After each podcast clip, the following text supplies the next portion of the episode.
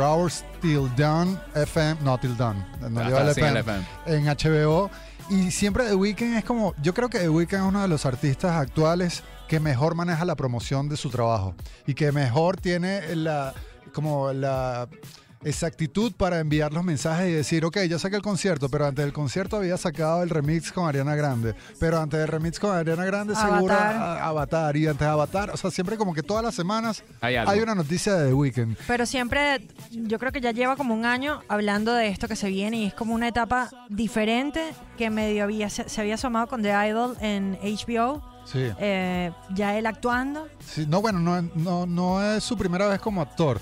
Fíjate, The Weeknd cada vez está mostrando más pistas de que quiere dedicarse a ser una figura en la pantalla y, no, y, y a la par en la música. Exacto. Cada vez está más metido en lo que son los canales de televisión en producciones. Su primera aparición en la televisión fue prestando la voz para un capítulo de Los Simpson.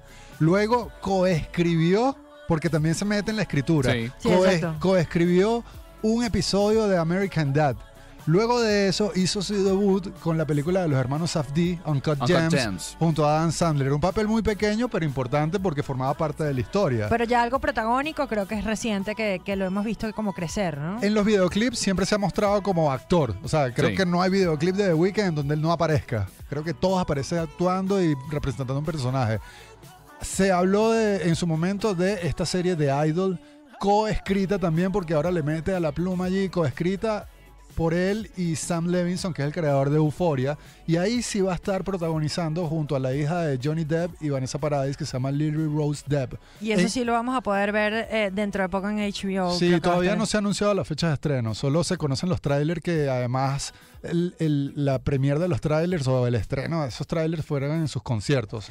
Lo En- cierto es que eso habla un poquito acerca de, de- de cómo puedes idolatrar a, a un personaje dentro de la música. La historia es sórdida, es la historia de, de una chica que se enamora del dueño de una discoteca y ese amor tiene que ver con escalar posiciones dentro de la música por parte de ella, todo lleno de una toxicidad.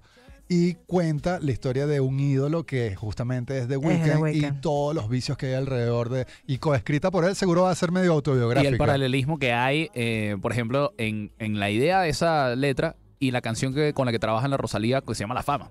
Va por ahí Exacto. también como Eh, muy mezclado todo, está como súper conectado. Y ahorita, bueno, Y viene con ahora la, nuevo, ¿no? la noticia ahora es que va a ser protagonista de una nueva película que también coescribe y el Y produce, si no me y- equivoco. Sí, siempre pone el dinero ahí. Y va a ser el soundtrack. No, el, son, el soundtrack lo hace Daniel Lopatín, que lo acompañó en la coproducción de su más reciente álbum. Él tiene un seudónimo que se llama One O Tricks Point Never y es un productor increíble que se pasea entre el ambient y la electrónica. En algún momento fue telonero de Nine Inch Nails como productor. Qué brutal. Increíble lo que hace Daniel Lop- Lopatín.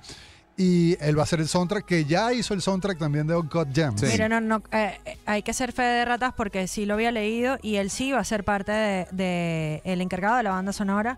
Eh, aparte de ser él, va a estar esa persona que estás mencionando, pero digamos que sí Exacto, está también ahí. involucrado en la música. Y a fin de cuentas, lo de The Weeknd es con un escritor y director que se dio a conocer por el primer episodio de Winning Time Imagínate. en HBO. En HBO. Entonces pareciera que todo, todo apunta a que The Weeknd quiere un poco meterse dentro de la pantalla y en las historias y como que bandearse. Cuando no hace música, hace cine y televisión. Cuando no hace cine y televisión, quiere abarcar todo y lo hace bien. Muy y, bien. y está metiendo a alguien que está como muy popular en redes sociales y en todos lados, que es Jenna, Orte- Ortega.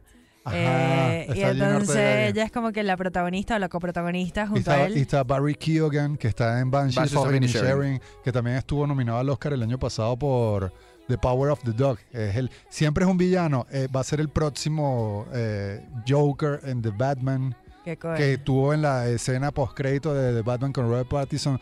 Es él el que sale allí. Es un actor que está muy vinculado a ser el villano. Entonces posiblemente aquí sea el villano. Y en The Idol va a estar una de las chicas que forma parte de Blackpink. Y también va a estar Mo- Moses Somni. Y va a O sea, estar que está buscando gente que también de alguna forma lo impulsa. ¿no? Sí, Va a un trabuquito. músico. En The Idol va- también va a estar eh, Troy Sivan. Troye Sivan. Va a estar allí. Entonces es como... Está, haciendo su crew, su equipo para hacer producciones que la gente también pareciera ser el nuevo, el nuevo formato de hacer películas o series de televisión en donde estén los ídolos de la música. Y bueno, y con Jenna Ortega, eh, a mí me encanta porque ahorita ella es como la ídola de todos los niñitos. No sé si bien en carnaval como todas las chamitas se estaban disfrazando De Merlina. Sí, de disfraz, ¿no? disfraz. y hacían el bailecito y todo esto. Pero Jenna, según entiendo, le gustó tanto el guion que parece que también se va a involucrar en la parte de la producción. O sea, que le van a meter un poquito más la mano en, en- en todo lo que va a ser la trama. Pero no tengo ni idea de qué va a ser la No, trama. no se sabe dicho. todavía. No se, No ha dicho todavía. Lo que llama la atención es eso. A mí, particularmente, me llama la atención es que no se limita solo a actuar, sino también está escribiendo. Mm. Y si escribe buenas canciones, posiblemente escriba buenas historias también. Sí, bueno, eh, cuenta historias en sus canciones. Sí, sí, sí, sí. Es muy cool. Eso me parece muy fino. En Uncut Gems, bueno, un papel ahí clave, pero tampoco tiene mucha relevancia. Sin embargo, hace de The Weeknd. Es The Weeknd, exacto. Hace de The Weeknd, de, de- de un músico con el que le es infiel la coprotagonista Adam Sandler. Si no han visto Uncut Gems, es una recomendación obligada. Si ¿Dónde está? ¿Dónde está? En, En Netflix. Netflix. En Netflix. Si sufren de ansiedad, no la vean.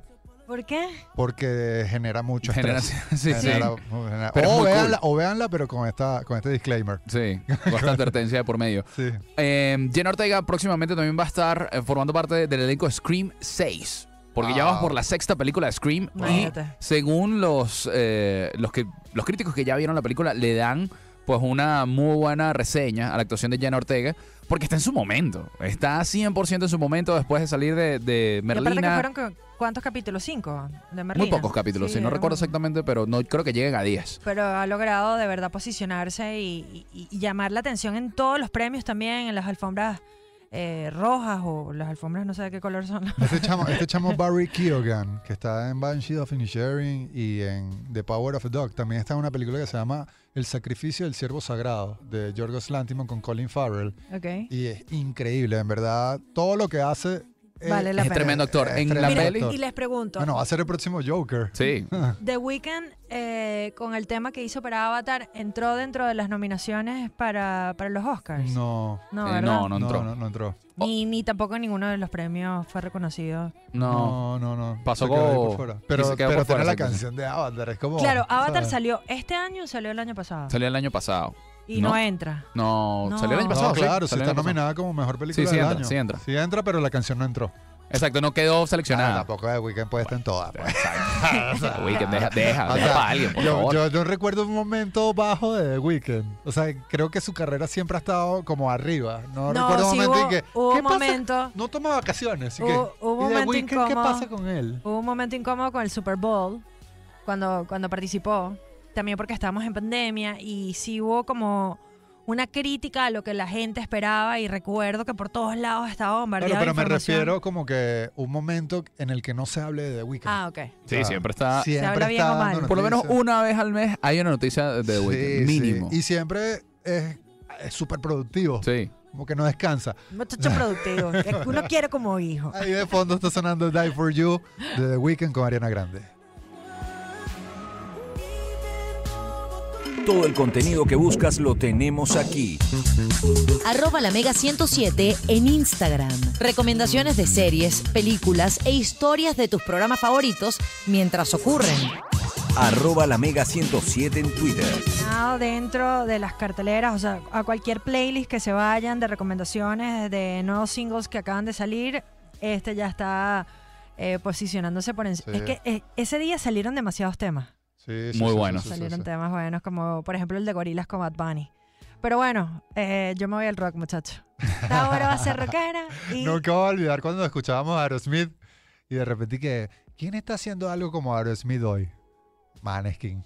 Y en este caso se une a Tom Morello y esto es Gossip. Sonando en aleatorio, Tom Morello dale a la guitarra y demuestra que, que Maneskin todavía tiene posibilidades de posicionarse.